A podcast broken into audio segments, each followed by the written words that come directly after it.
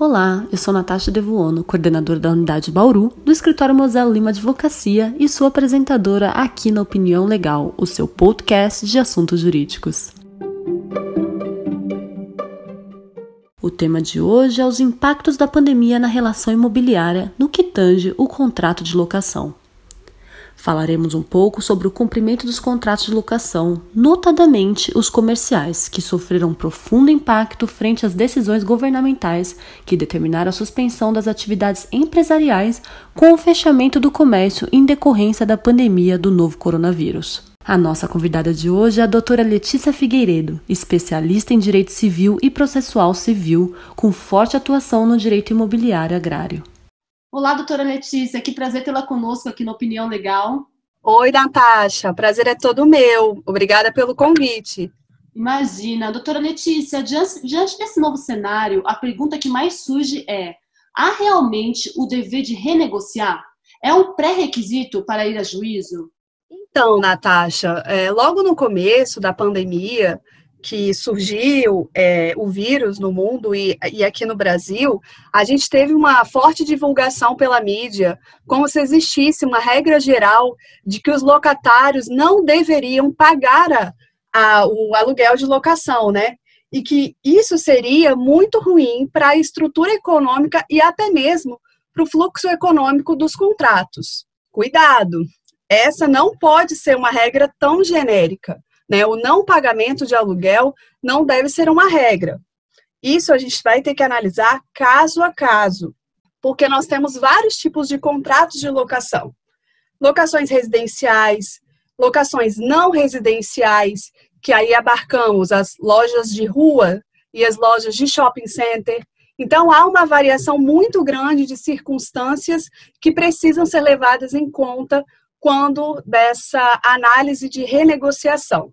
Então, não é em toda hipótese que vai autorizar, por exemplo, a redução do valor do aluguel. E esse é um ponto muito importante, porque não existe uma previsão específica no nosso ordenamento jurídico impondo esse dever de renegociar. Os contratos que ingressam em desequilíbrio, antes de adotar uma medida judicial, não necessariamente passarão por essa renegociação.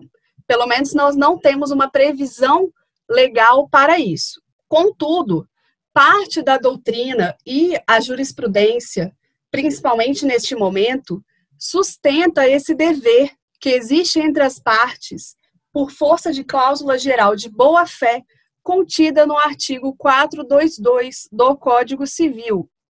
Então, como o artigo 422 impõe um comportamento que respeite a lealdade, a mútua confiança entre os contratantes, a gente entende como importante essa esse dever de renegociar, mas não seria um pré-requisito para se ir a juízo. Doutora Letícia, eu gostaria que você falasse um pouco para os nossos ouvintes sobre o que é esse dever de renegociar. Claro, Natasha. Então, o dever de renegociar não é necessariamente o dever de encontrar uma é, solução extrajudicial. Isso vai depender de uma série de fatores, né? Por exemplo, do próprio convencimento de ambos os contratantes que existe uma real situação de desequilíbrio. Nós também precisamos de chegar a um consenso de como vamos lidar com essa situação. Então, veja, negociar não é o dever de encontrar uma solução extrajudicial, mas é o dever de tentar encontrar essa solução, ou seja, o dever de ingressar em um processo de renegociação extrajudicial. O dever de renegociar se aplica a ambos os contratantes. O contratante que sofre o desequilíbrio tem o dever de informar prontamente o outro contratante que quer tentar uma solução extrajudicial. E, por sua vez, o contratante que se beneficia, ele tem o dever de não ficar parado, não ser omisso, né? não se manter passivo. Temos visto muitas concessões recíprocas na prática nesse momento tão excepcional, principalmente porque nós temos na lei do inquilinato, no seu artigo 18, nos diz que é lícito as partes fixarem de comum acordo um novo valor de aluguel. E isso pode ser fixado justamente nesse momento da renegociação extrajudicial. Doutora Letícia, quais são os parâmetros que os contratantes podem adotar nessa renegociação?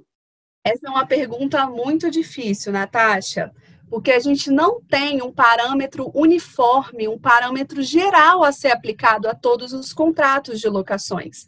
Tendo em vista que, por exemplo, nós temos cidades onde há restrições governamentais mais severas e outras em que, há, que não há tanto essa restrição. Então, em um primeiro momento, é, não devemos pensar em um percentual geral a ser aplicado a todo e qualquer contrato de locação, porque isso vai depender muito da situação em que se encontra aquele contrato específico. Então, a gente poderia pensar é, em parâmetros, por exemplo, em um desconto proporcional ou progressivo do valor desse aluguel, ou, por exemplo, não ajustar o valor do contrato durante um período, ou adiar o pagamento do aluguel durante o período da pandemia, sem que se enseje multa sobre esse atraso. Então, há alguns parâmetros que podemos adotar, mas não há um parâmetro geral e aplicável a todo e qualquer contrato. Doutora Letícia, você poderia explicar um pouco mais para os nossos ouvintes sobre o artigo 18 da Lei do Inquilinato? Claro, Natasha. Então, o artigo 18, ele prevê que é lícito as partes, desde que em comum acordo, é, fixarem um novo valor para o aluguel, bem como inserir ou modificar uma cláusula de reajuste. E este é um bom ponto de partida para uma renegociação extrajudicial, porque eles podem sentar e acordarem como será esse novo aluguel, esse novo valor do aluguel. Lembrando que a gente não está falando aqui em simplesmente parar de pagar o aluguel, até porque a lei do inquilinato veda isso. O que nós estamos discutindo é justamente a renegociação, que esse valor seja reajustado frente ao momento atual que estamos vivendo. Doutora Letícia, foi um prazer tê-la conosco aqui no Opinião Legal, esse podcast de assuntos jurídicos da Mosela Lima Advocacia, e eu gostaria de pedir que você se despedisse, deixando aí para gente a sua opinião legal sobre o tema. O prazer foi todo meu, Natasha. Acho super importante estarmos aqui para discutir assuntos tão importantes e tão atuais para esse momento. Qual é a minha opinião legal? Acredito que a melhor solução sempre será uma negociação entre as partes, pautada sempre no bom senso e na boa fé. O que sabemos está ocorrendo na maioria dos casos, até então enfrentados. A judicialização excessiva não é o melhor caminho e poderá causar prejuízo a todas as partes e à sociedade como um todo.